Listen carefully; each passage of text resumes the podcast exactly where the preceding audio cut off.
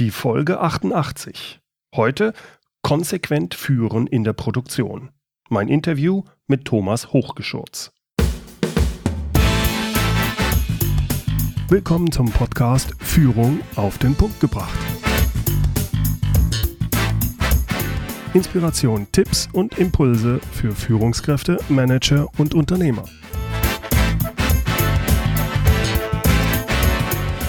Guten Tag und herzlich willkommen. Mein Name ist Bernd Gerob. Ich bin Geschäftsführer-Coach und Führungstrainer in Aachen. Vor kurzem hat mich einer meiner Podcast-Hörer auf ein sehr interessantes Buch aufmerksam gemacht. Der Titel Konsequent das Buch zum nicht-technischen Training von Thomas Hochgeschurz. Nun gibt es ja eine Vielzahl von Fachbüchern rund um das Thema Führung und Trainings etc. Viele sind auch wirklich gut und hilfreich, aber manche dieser Bücher sind doch etwas, naja, sagen wir mal, schwer verdaulich. Gerade dann, wenn sie vielleicht sogar noch wissenschaftlich gehalten sind. Und gerade deshalb fand ich das Buch von Thomas Hochgeschutz auch so ansprechend anders. Es behandelt das Thema Führung speziell im Produktionsumfeld, aber in Form eines Romans. Das Buch handelt nämlich von einem Ingenieur, der seine erste Stelle in einem typischen Produktionsunternehmen beginnt und sich so langsam zum Produktionsleiter hocharbeitet. Da kommen viele Situationen, Zwänge und Menschen vor, genauso wie man sie in der wirklichen Realität erlebt. Und beim Lesen dieses Romans lernt man sehr viel über konsequentes Führen und das richtige Verhalten als Führungskraft. Ich fand das Buch gleichermaßen lehrreich wie auch unterhaltsam. Wirklich aus der Praxis für die Praxis. Und deshalb habe ich auch den Autor Thomas Hochgeschurz zum Interview für meinen Podcast eingeladen. Thomas Hochgeschurz ist seit 2009 selbstständiger Personal- und Unternehmensberater. Er hat Maschinenbau studiert war lange Zeit in verschiedenen Führungspositionen in der Produktion und auch 13 Jahre Geschäftsführer verschiedener Produktionsstandorte bei der Bayersdorf AG. Von ihm wollte ich genau wissen, worauf man denn achten sollte, wenn man eine erfolgreiche Führungskraft in der Produktion sein möchte. Hier mein Interview mit Thomas Hochgeschurz. Herr Hochgeschurz, Sie schreiben ja in Ihrem lesenswerten Buch Konsequenz, dass jeder Mitarbeiter nur so gut ist, wie er die Erwartungen seines Vorgesetzten erfüllt. Nun kennen ja viele Mitarbeiter häufig vielleicht noch die Ziele des Unternehmens oder auch die Ziele in der Abteilung, aber äh, sie tun sich meist schwer, wirklich die Erwartungen des Vorgesetzten zu formulieren. Deshalb, was ist aus Ihrer Sicht genau der Unterschied zwischen den Zielen und Erwartungen? Ja, die Frage wird oft gestellt. Die Ziele sind ja das, was wir erreichen wollen. Wir wollen Null Unfälle, wir wollen niedrigen Krankenstand, wir wollen eine hohe Produktivität als Beispiel. Mhm. Die Erwartungen sind sehr stark das Wie. Wie komme ich zu den Nullunfällen? Wie komme ich zum geringen Krankenstand? Wie erhöhe ich die Produktivität? Und die meisten Vorgesetzten reden, wenn überhaupt, noch über das Was, aber nicht über das Wie. Das mhm. Problem ist aber, dass die Vorgesetzten oder wir Menschen generell ganz tief in uns Erwartungen haben. Mhm. Und diese Erwartungen, es scheitern mehr Führungskräfte an dem Nichterfüllen von Erwartungen als an dem Nichterreichen von Zielen. Mhm. Das heißt, die Erwartung wäre etwas, was auch nicht unbedingt so messbar ist, sondern wie können Sie da ein paar Beispiele mal geben? Sehr gut beschrieben. Äh, äh, äh Erwartungen sind nämlich Verhaltensweisen. Mhm. Und äh, die spannende Frage ist ja, ähm, äh, wenn ich jetzt, äh, ein typisches Beispiel aus der Fertigung wäre jetzt, äh, wenn ich die Führungskraft frage, willst du Sicherheit oder willst du Produktivität? Dann sagt die Führungskraft natürlich sofort, äh, natürlich will ich Arbeitssicherheit. Da geht es um das Dilemma des Mitarbeiters. Greift er in die laufende Maschine, ja oder nein, als Beispiel. Mhm. Und er greift ja in die laufende Maschine. Die spannende Frage ist, warum tut er das? Der Mitarbeiter greift in die laufende Maschine, weil er glaubt, das ist die Erwartung seines, er glaubt, dass dem Vorgesetzten die Produktivität wichtiger ist als die Arbeitssicherheit. Mhm. Mhm. Der, der Vorgesetzte artikuliert das nicht klar, weil natürlich will er Arbeitssicherheit, aber er will natürlich noch lieber ein bisschen Produktivität haben oder ein bisschen mehr Produktivität haben. Er will beides, genau. Das ist erstmal genau. Und jetzt wird es spannend. Das, bis dann ist doch einfach. Er will beides. Er will Sicherheit und Produktivität. Aber jetzt steckt der Mitarbeiter in einer Dilemmasituation. Er kann durch einen Griff in die Maschine ein Bauteil von 1000 Euro retten. Soll er reingreifen? Ja oder nein? Frage ich die Mitarbeiter, sagen die ja. Frage ich die Vorgesetzten, sagen die nein. Jetzt ist das spannend. Was will die Firma wirklich? Ja. Und so ist es auch im Vertrieb mit Umsatz und Gewinn. Wollen die, sollen die Vertriebler Umsatz machen oder sollen sie Gewinn machen? Immer wenn es Dilemma-Entscheidungen gibt. Mhm. Und da kommen Erwartungen zum Vorschein. Aber es geht ja wahrscheinlich noch weiter, ne? Auch zum Beispiel Loyalität ist ja auch ein Punkt, wo ah. man eine Erwartung hat, die man nicht ausspricht, vielleicht als Vorgesetzter, ja, aber genau. was ich ganz klar will, ne? Sehr schön. Ja, vor allen Dingen, äh, Sie können sie gar nicht vom äh, Mitarbeiter erwarten. Das ist zum Beispiel auch ein Klassiker. Ich bitte viele Führungskräfte, Erwartungen aufzuschreiben. Ja. Dann schreibt das erste immer Loyalität auf und Ehrlichkeit. Und dann zeige ich denen, dass sie beides in Wahrheit nicht wollen. Ja, weil das Problem ist, wenn ich Mitarbeiter sage, äh, der Vorgesetzte sagt, ich will Loyalität, dann frage ich immer, okay, das stellen wir uns vor, du stehst abends am Firmenkopierer und kopierst privat gerade 500 Seiten, Einladung für einen Fußballverein. Jetzt kommt ein Mitarbeiter vorbei. Der erwischt dich beim privaten Kopieren. Was soll der Mitarbeiter tun? Jetzt wird es ja spannend. Soll er dem Chef helfen beim Diebstahl? Oder soll er dem Chef verraten? Ja, ich kann überhaupt keine Loyalität vom Mitarbeiter erwarten. Ich kann nur eine Loyalität des Mitarbeiters gegenüber dem Unternehmen erwarten. Ja, ich kann es nicht ausdrücken. Ich denke, die Erwartungshaltung vieler Leute ist schon, dass die Loyalität eigentlich gegenüber dem Vorgesetzten ist und nicht schön. gegenüber der Firma. Und das zeigt ja das Dilemma. Das heißt, die Idee, die hinter dem Führungskonzept Führen mit Erwartung steht, ist, dass der Vorgesetzte tatsächlich mal drüber nachdenkt, was will er eigentlich? Mhm. Und das ehrlich und offen artikuliert. Und dann kommt das Fiese an der ganzen Geschichte. Dann fragt der Mitarbeiter, warum? Und dann wird es schwierig, weil Loyalität dem Vorgesetzten gegenüber kann man nicht erklären. Ja, ja, verstehe ich, verstehe ich. Das heißt, als erstes muss sich der Vorgesetzte wirklich mal klar machen, was erwarte ich eigentlich nicht für ja. sich, was das ist so ich starte so starte ich im Grunde immer, wenn ich mit Führungskräften spreche, sage ich, ja. halt mal her. Ja, stellt euch vor, äh, ihr habt ja zehn Erwartungen, schreibt doch mal zehn Erwartungen auf den Zettel. Dann bitten wir eure Mitarbeiter auch aufzuschreiben, was die glauben, was ihr erwartet. Mhm. Zehn Punkte. Dann drehen wir die beiden Zettel rum. Dann schauen wir mal, wie viel gleich sind. Und dann frage ich die Führungskräfte, was glaubt ihr, wie viele gleich sind? Und dann lachen die Führungskräfte auch immer und sagen, naja, vielleicht zwei oder drei. Bei den Zielen wären das zehn von zehn, das weiß jeder. Ja, ja, ja. Aber bei dem, wie wir die Dinge erreichen wollen, ja, wollen wir tatsächlich alle Sicherheitsschuhe tragen? Wollen wir es durchsetzen, dass Gehörschutz getragen wird? Ja, das sind alles Fragen, die so im täglichen, in der täglichen Praxis dann untergehen. Hm. Da haben wir keine Zeit. Ist es denn eine Hohlschuld oder eine Bringschuld? Also muss der, äh, muss der Mitarbeiter sich diese Erwartungen rauskitzeln beim Vorgesetzten oder muss er sie bringen? Das tut er ja. Ich meine, wir alle sind ja schon mal Mitarbeiter gewesen. Und wir erraten ja die Erwartungen des Vorgesetzten. Daran arbeiten wir ja die ganze Zeit. Wir ja. versuchen rauszukriegen, was will er eigentlich? Ist er, äh, ist er detailorientiert oder will er den großen Überblick? Ist er äh, interessiert an äh, allen Unterschriften? Will er alles entscheiden oder will er gar nichts entscheiden? Äh, wir erraten im Laufe der Zusammenarbeit mit dem Vorgesetzten seine Erwartungen. Wir kriegen ungefähr raus, wie er ist. Viel schlauer wäre es, diesen Prozess deutlich zu verkürzen und von vornherein zu sagen, du hör mal her, ich möchte gerne, dass du eigenverantwortlich und selbstständig entscheidest.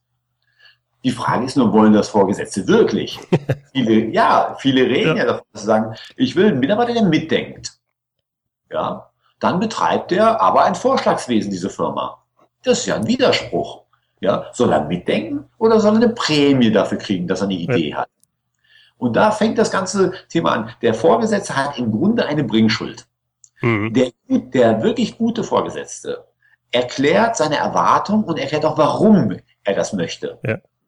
Und das macht am Ende einen guten Vorgesetzten aus. Ja, das kann ich mir gut vorstellen. Das ist sehr stimmig. Das ähm, Prinzip ist eigentlich, wenn ich es noch ergänzen darf, das Prinzip dahinter ist Transparenz. Würden wir Führungskräfte uns transparent machen? Mhm. Und es gibt sicherlich diverse Gründe, warum Vorgesetzte das ganz tief innen nicht wollen. Gut, ich glaube, die, äh, um den meisten Vorgesetzten nicht, nichts Böses zu wollen, ich glaube, ein Hauptproblem ist, dass die meisten sich wirklich gar nicht damit so auseinandergesetzt haben. Ne? Sehr schön. Sehe ich genauso. Die meisten Vorgesetzten, wenn ich denen die Liste gebe, sag, schreib mal zehn Erwartungen auf, nach fünf ist meistens Ende und dann müssen die richtig nachdenken. Ja. Ähm, Herr Hochgeschutz, wie sieht das aus Ihrer Meinung nach? Wie sollte ein Vorgesetzter mit einem Mitarbeiter umgehen, der, sagen wir mal, mindere oder schlechte Leistung erbringt? Was sollte er tun? Da muss er natürlich als allererstes zum Äußersten greifen und mit dem Mitarbeiter reden. Ja. Das größte Problem, ich gehe in ein Unternehmen rein, in den Führungskreis und sage zu den Führungskräften, ähm, es ist ein bisschen fies, ich sage zu denen, machen wir doch mal eine Liste der zehn schlechtesten Mitarbeiter in diesem Unternehmen. Dann gucken die, lachen die erstmal alle. Dann komm, machen wir das mal. Also Spaß ist ja nur eine Simulation. Ja. Dann sage ich, wenn wir die zehn Namen haben, dann bitten wir die Personalabteilung, uns die zehn Akten zu bringen. Dieser Mitarbeiter. Dann schauen wir diese Akten rein. Und was finden wir da? Und dann sagen die Führungskräfte selber schon, na, da finden wir nichts drin. Keine Abmahnung, keine Gesprächsnotiz. Und dann frage ich, und wie sind denn die Beurteilungen dieser zehn schlechtesten Mitarbeiter? Und dann grinsen alle breit und sagen, na ja, eigentlich ganz gut. Und dann frage ich immer, wer ist hier der schlechte Mitarbeiter? Der, der nicht gut leistet oder die Führungskraft, die es ihm nie gesagt hat? Mhm. Das Kernproblem, was wir bei Geringleistung haben, bei Unzufriedenheit der Vorgesetzten, ist, dass die Mitarbeiter es oft nicht wissen. Mhm. Der Mitarbeiter geht ja morgens nicht in die Firma mit der Einstellung, heute mache ich mal was kaputt. sondern der geht ja mit der Einstellung in die Firma, ja, ich will das Beste für die Firma. Der Chef hat nur eine ganz andere Vorstellung davon, was das Beste ist. Mhm.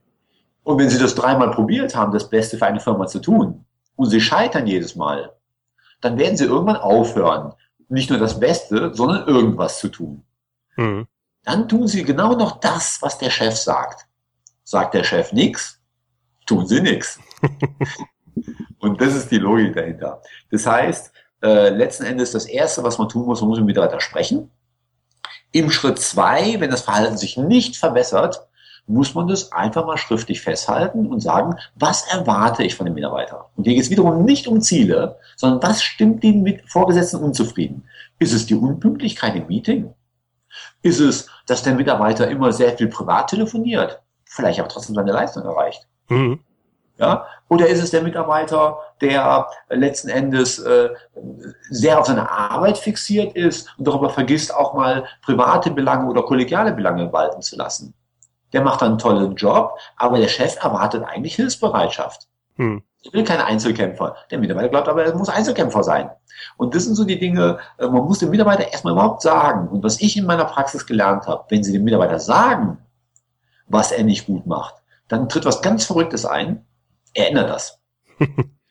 Wenn aber die schlechtesten zehn Mitarbeiter nichts wissen, dann arbeiten die genauso weiter wie gestern. Hm.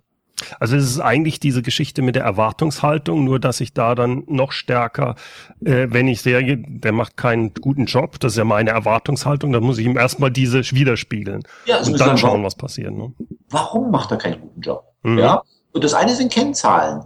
Aber Sie wissen ja, äh, der eine erreicht seine Kennzahl, ohne dafür arbeiten zu müssen, durch einen dummen Zufall. Mhm. Und der andere hat einen brillanten Job gemacht und durch einen dummen Zufall erreicht die Kennzahl nicht. Mhm. Das wissen ja alle Vorgesetzten. Deswegen drücken die dann ja bei dem ganzen Thema Führen mit Zielen ein Auge zu. Mhm. Das Thema Führen mit Zielen ist ja so, dass der, der die Ziele erreichen, dauernd schafft, ja vielleicht auch zu niedrige Ziele gesetzt hat. Mhm. Das weiß man ja alles nicht. Ja, ja. Das ist doch das Spannende an der Geschichte. Der Vorgesetzte muss transparent sein, sagen, was er will. Und der Mitarbeiter hat ab dem Augenblick die Chance, das zu tun. Ist eine freie Entscheidung übrigens. Ne? Ja, also er ja. muss nicht zwingend alle Erwartungen des Vorgesetzten erfüllen, aber es hilft im Laufe der Berufslaufbahn. Das leuchtet mir ein. Jetzt haben Sie ja große Erfahrung in dem Bereich Produktion. Was mir immer wieder auffällt, ist, wenn ich normalerweise in Unternehmen bin, IT oder Ingenieure, da ist normalerweise so diese, diese Spanne der, die Führungsspanne, sagen wir so, typische Zahl sieben. Vielleicht ist es mal ein bisschen mehr, mal ist weniger. In der Produktion sehe ich da Führungsspannen von 20, 30. Also ein Vorgesetzter hat 30, 40 Leute wie, wie, wie kriege ich das zusammen? Normalerweise weiß ich, dass jemand, der sieben oder acht Mitarbeiter führt, der hat da richtig gut zu tun. Vor allem, wenn da ein, zwei Leute dabei sind, die halt vielleicht nicht so gut funktionieren, wo er viel Zeit investieren muss. Wie funktioniert das bei 30, 40 oder 50 Leuten in der Produktion? Ja, Ihre Frage ist ja schon Antwort genug. Es funktioniert nicht. Okay. Ja, faktisch, man kann das ganz platt sagen. Ich frage dann oft, wenn ich äh, Firmen oder äh, Inhaber oder, oder, oder Werksleiter auf dieses Problem anspreche, sage ich, wer ist komplizierter? Ein Abteilungsleiter oder ein gewerblicher Mitarbeiter? Dann gucken mich schon mal ganz nervös an. Und dann sage ich, na ja, wenn ein Abteilungsleiter zwei Gruppenleiter führt, dann muss man überlegen, wie, was das für schwierige Menschen sind, diese beiden Gruppenleiter. Dass der nur zwei führen kann, während der Meister 50 Leute hat. Aber ich glaube, Sie sprechen ein wirklich zentrales Problem äh, in den deutschen Betrieben an, dass nämlich die Führungsspannen ganz oft viel zu groß sind. Hm. Die Firmen machen was ganz Verrücktes. Die geben einem Meister 50 Mitarbeiter. Der Meister merkt sehr schnell, dass er es nicht handeln kann dann schafft er sich eine Unterstruktur. Gruppenführer, Teamsprecher, Teamführer, mhm. Koordinatoren. Es gibt, glaube ich, tausend Namen für diese Zwischenhierarchie. Wenn ich dann Führungsseminare mache, lädt man diese Leute immer ein. Und dann sitzen die da und meine erste Frage ist immer, wer ist hier Führungskraft? Und dann zeigen die mich auf. Mhm.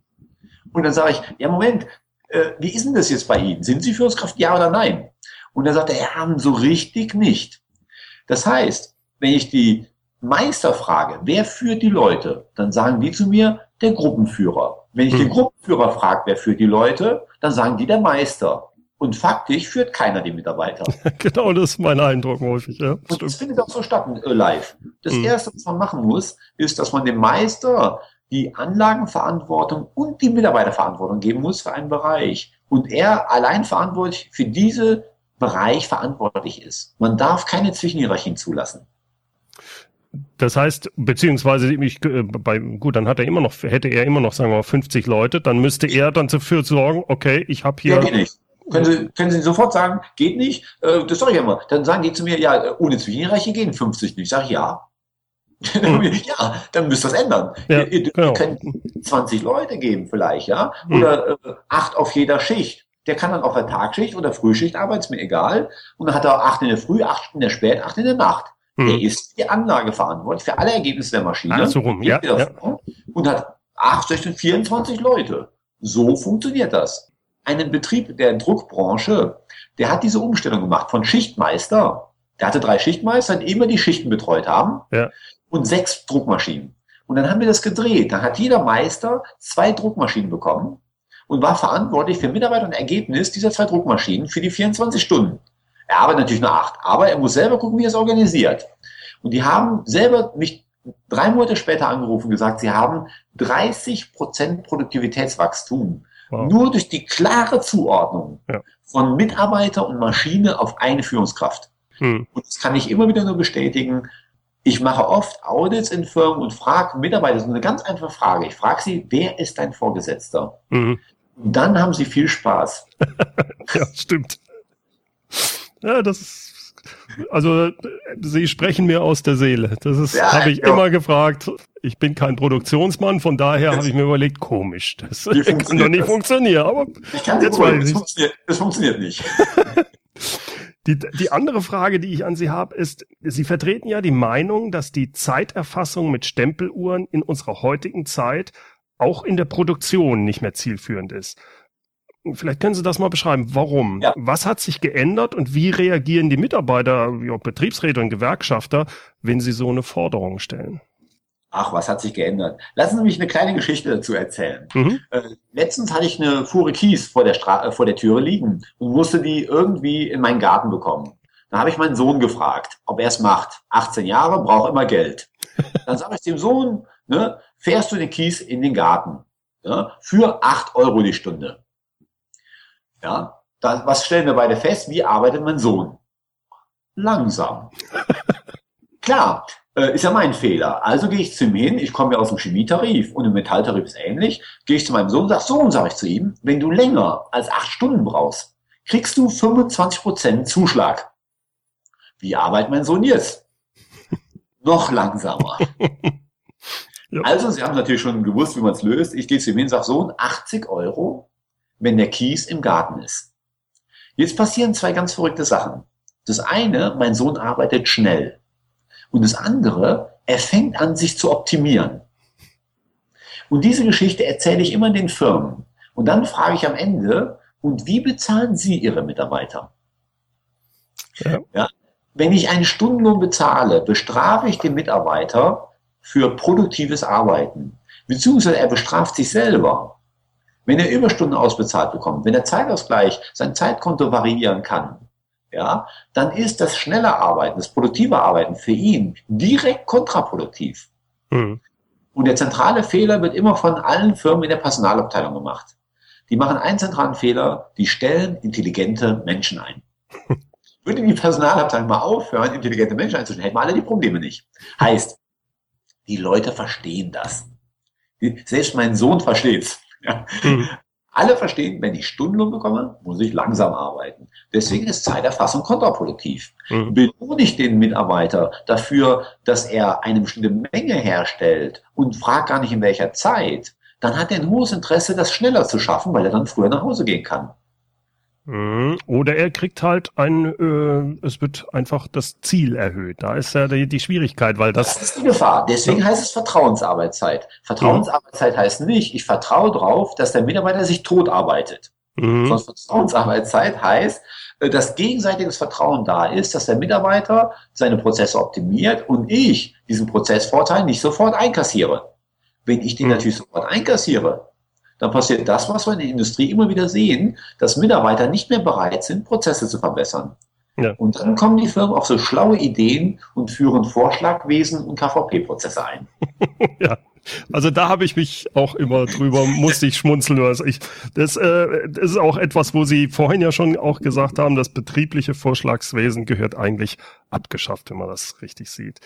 Welche Voraussetzungen müssen, in, äh, müssen denn aus Ihrer Sicht erfüllt sein, damit wirklich die Mitarbeiter selbstständig, eigenmotiviert solche Verbesserungen anstoßen und durchsetzen? Was, äh, ich, ich glaube, ich weiß es schon, aber ich möchte es von Ihnen nochmal hören. Da schließt sich ja der Kreis wieder. Das erste, ich habe es von meinen Mitarbeitern einfach erwartet. Ich habe ja. die gefragt, kennt ihr euren Arbeitsvertrag? Und dann sagen sie mir, ja klar. Sag ich, ist da der Kopf mit drin? Dann gucken die mich immer etwas ratlos an. Sag ich, ja, machen wir es andersrum. Ist der Kopf ausgeschlossen? Und dann stellen die fest, nee, da sind keine Körperteile ausgeschlossen. Ja, also im Arbeitsvertrag steht ja nicht ohne Kopf. Herr Gerob, eingekauft ohne Kopf. Gibt's nicht. Ja, mhm. also verstehen die Mitarbeiter, der Kopf ist mit drin. Dann sage ich, ist die Benutzung des Kopfs mit drin? Und dann stellen wir fest, auch nicht verboten. Gibt auch keine Betriebsvereinbarung, die es verbietet. Dann sage ich, okay, dann muss der Kopf im Entgelt mit drin sein. Dann ist es ein direkter Widerspruch, wenn Sie äh, für eine Idee Geld bezahlen. Ja. Weil dann lernt der Mitarbeiter ja, ah, okay, es gibt den Arbeitsvertrag, der ist die Arbeit. Und wenn ich eine Idee habe, ist das Vorschlagswesen, dann kriege ich Geld. Ja. Und die Firmen haben die Vorschlagswesen eingeführt, weil die Leute, weil die Arbeit hat sich ja verändert. Bei reinem Akkord, also bei reiner mechanischer Tätigkeit aus den 40er, 50er Jahren, ist Akkord produktiv. Ich zahle einem für mehr, mehr Geld. Also bei rein körperlicher Arbeit funktioniert eine Geldprämie. Nun haben die Leute hier und da vielleicht bemerkt, dass die Arbeit sich verändert hat. Robotoren bauen heute Autos, äh, mhm. schweißen Karosserien zusammen. Das machen keine Menschen mehr. Mhm. Ja? Und das brauchen wir auch gar nicht. Und das heißt, dass die Arbeit sich verändert hat. Es wird immer mehr kognitive Arbeit. Und kognitive Arbeit, ja, und Stundenlohn ist ein direkter Widerspruch. Und daher kommt das Problem. Ja, wir haben das im Grunde aus den 70er haben wir, oder in den 50er, 60er haben wir die Vorschlaglisten eingeführt, weil wir wollten, dass die Leute Ideen einbringen dass das Teil des Arbeitsvertrages sind wir erst gar nicht drauf gekommen. Das mhm. war gut gemeint. Also das Einführen von Vorschlagslisten war gut gemeint. In der heutigen Zeit ist der Kopf im Entgelt mit drin. Also auch die Idee. Und jetzt schließt sich der Kreis wieder. Meine zentrale Erwartung, die mich am erfolgreichsten als Werksleiter gemacht hat, war, KVP ist Pflicht, nicht Kür. Kognitive Verbesserung ist nicht, ist Pflicht. Das heißt, der Mitarbeiter muss seine Prozesse verbessern in dem Kiesbeispiel mit meinem Sohn, der macht das freiwillig. Mhm. Klar, weil er kriegt ein Festgehalt. Und dann mhm. optimiert er sich. Ja, ja. Und da schließt sich wieder der Kreis, dass man im Grunde um die Voraussetzungen äh, sind, keine Zeiterfassung und wenn man Zeiterfassung hat, dann zumindest niemals Überstunden ausbezahlen. Sie dürfen niemals eine Stunde ausbezahlen. Das ist die eine Voraussetzung. Und die andere Voraussetzung ist, dass sie Vorgesetzte haben, die ihre Mitarbeiter befähigen, Verbesserungen durchzuführen. Und da kommen wir wieder dann auf Erwartungshaltung, Transparenz. Das ist eigentlich ein schöner runder Kreis. Ja, finde ich sehr schön. Abschließend, ähm, Herr Hochgeschorz, was sind für Sie die drei wesentlichen Führungsprinzipien? Ja, das Problem ist, dass ähm, ich mich mit der Definition von Führung mal beschäftigt habe. Und äh, die Definition von Führung, wie ich sie verstanden habe, ist, Führung ist das Beeinflussen von Verhalten. Mhm. Und zwar in sozial akzeptierter Art und Weise. Und dann haben wir überlegt, was sind sozial akzeptierte Methoden, Verhalten zu beeinflussen? Und damit wären wir ja bei Führungsprinzipien. Mhm. Und die sind dann zwar, das sind genau drei Stück. Gut, dass Sie nach drei gefragt haben. Gut. Das ist Vorbild. Ja. Das ist Einsicht und das ist Konsequenz. Ja. Das heißt, Vorbild, der, die Führungskraft selber muss das, was sie erzählt, auch selber leben. Einsicht, die zentrale Aufgabe einer Führungskraft ist es, beim Mitarbeiter Einsicht für bestimmte Verhaltensweisen, die die Firma braucht, zu erzeugen. Und über Vorbild und Einsicht kriegt eine gute Führungskraft 90 Prozent seiner Mitarbeiter. Mhm. Und die letzten 10 Prozent kriegt man leider nur über das dritte Prinzip, über Konsequenz. Und da Führungskräfte an dem Tag, wo sie Führungskraft werden, nicht ausgebildet werden in Konsequenz, habe ich das Buch konsequent geschrieben. Okay, das, was ich gelesen habe und weshalb ich Sie dann auch zum Interview gebeten habe, weil mir die Geschichte wirklich, diese, Sie, Sie haben das ja in dem Buch in so eine Art Geschichte reingepasst, weil ich das richtig treffend und, und klasse fand. Vor allem, weil Sie ja aus dem Produktionsbereich kommen, hat mir das richtig gut gefallen. Das äh, hat mir auch so ein paar Öffner im Gedanken gebracht. Das freut mich. Herr Hochgeschutz, ich möchte mich herzlich bedanken für das Interview. Es hat mir großen Spaß gemacht und kann Ihr Buch nur empfehlen. Vielen Dank. Danke sehr. Soweit mein Interview mit Thomas Hochgeschutz. Wenn Sie mehr über ihn, seine Bücher und sein Beratungsunternehmen wissen wollen, dann schauen Sie doch mal unter folgender Internetadresse vorbei. www.brigert-hochgeschurz.com Hochgeschurz mit TZ. Die Links zu seiner Webseite wie auch zu seinen Büchern finden Sie übrigens auch in den Show Notes unter www.mehr-führen.de Podcast 088 und führen mit UE. So, das war's mal wieder für heute. Herzlichen Dank fürs Zuhören.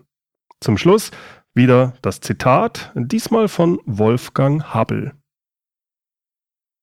Wenn ich nachdenke, was eigentlich die Grundlage der Führung sein muss, dann ist es die Fähigkeit zum Gespräch. Herzlichen Dank fürs Zuhören. Mein Name ist Bernd Gerob und ich freue mich, wenn Sie demnächst wieder reinhören, wenn es heißt Führung auf den Punkt gebracht.